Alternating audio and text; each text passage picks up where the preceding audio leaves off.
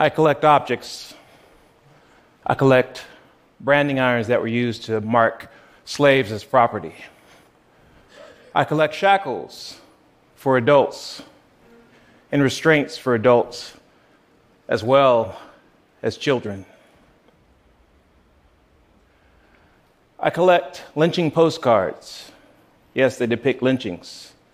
They also depict the massive crowds that attended these lynchings. And they are postcards.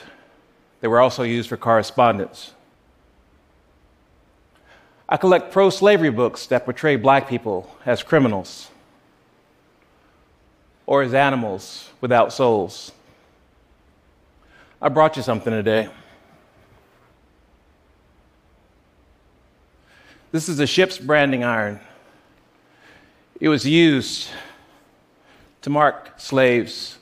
Well, they were actually were not slaves when they were marked, they were in Africa. But they were marked with an S to designate that they were going to be slaves when they were brought to the US and when they were brought to Europe.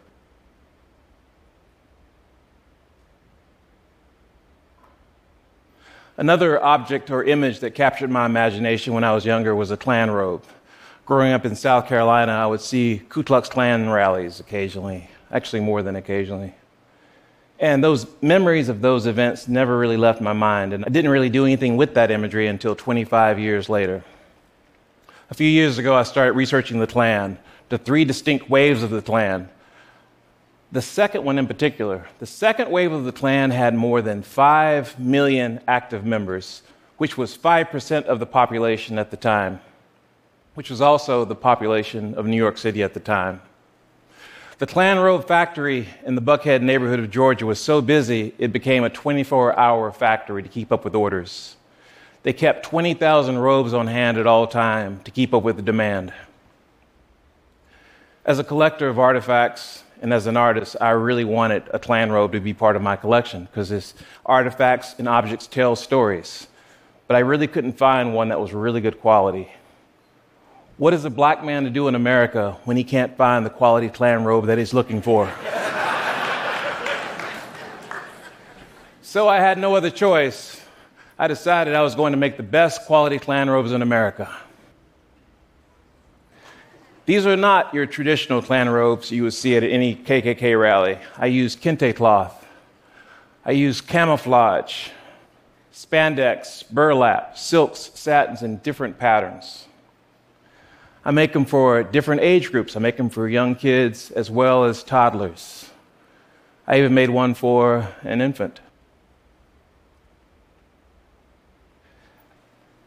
After making so many robes, I realized that the policies the Klan had in place or wanted to have in place 100 years ago are in place today. We have segregated schools, neighborhoods, workplaces. And it's not the people wearing hoods that are keeping these policies in place. My work is about the long term impact of slavery. We're not just dealing with the residue of systemic racism, it's the basis of every single thing we do. Again, we have intentionally segregated neighborhoods, workplaces, and schools. We have voter suppression. We have disproportionate representation of minorities incarcerated. We have environmental racism. We have police brutality. I brought you a few things today. The stealth aspect of racism is part of its power. When you're discriminated against, you can't always prove you're being discriminated against. Racism has the power to hide. And when it hides, it's kept safe because it blends in. I created this robe to illustrate that. The basis of capitalism in America is slavery. Slaves were the capital in capitalism. The first Grand Wizard in 1868, Nathan Bedford Forrest, was a Confederate soldier and a millionaire slave trader.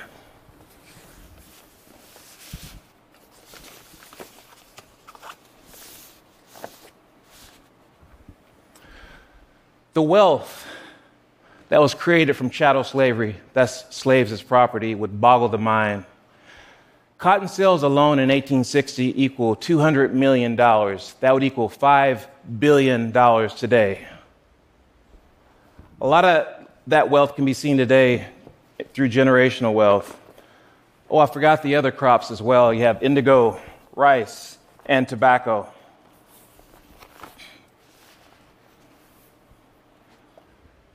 In 2015, I made one robe a week for the entire year. After making 75 robes, I had an epiphany. I had a realization that white supremacy is there, but the biggest force of white supremacy is not the KKK, it's the normalization of systemic racism. There was something else I realized. The robes had no more power over me at all. But if we, as a people, collectively, look at these objects branding irons, shackles, robes and realize that they are part of our history, we can find a way to where they have no more power over us. If we look at systemic racism and acknowledge that it's sewn into the very fabric of who we are as a country,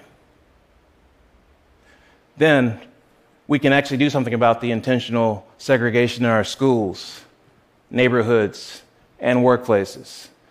But then and only then can we actually address and confront this legacy of slavery and dismantle this ugly legacy of slavery. Thank you very much. Thank you.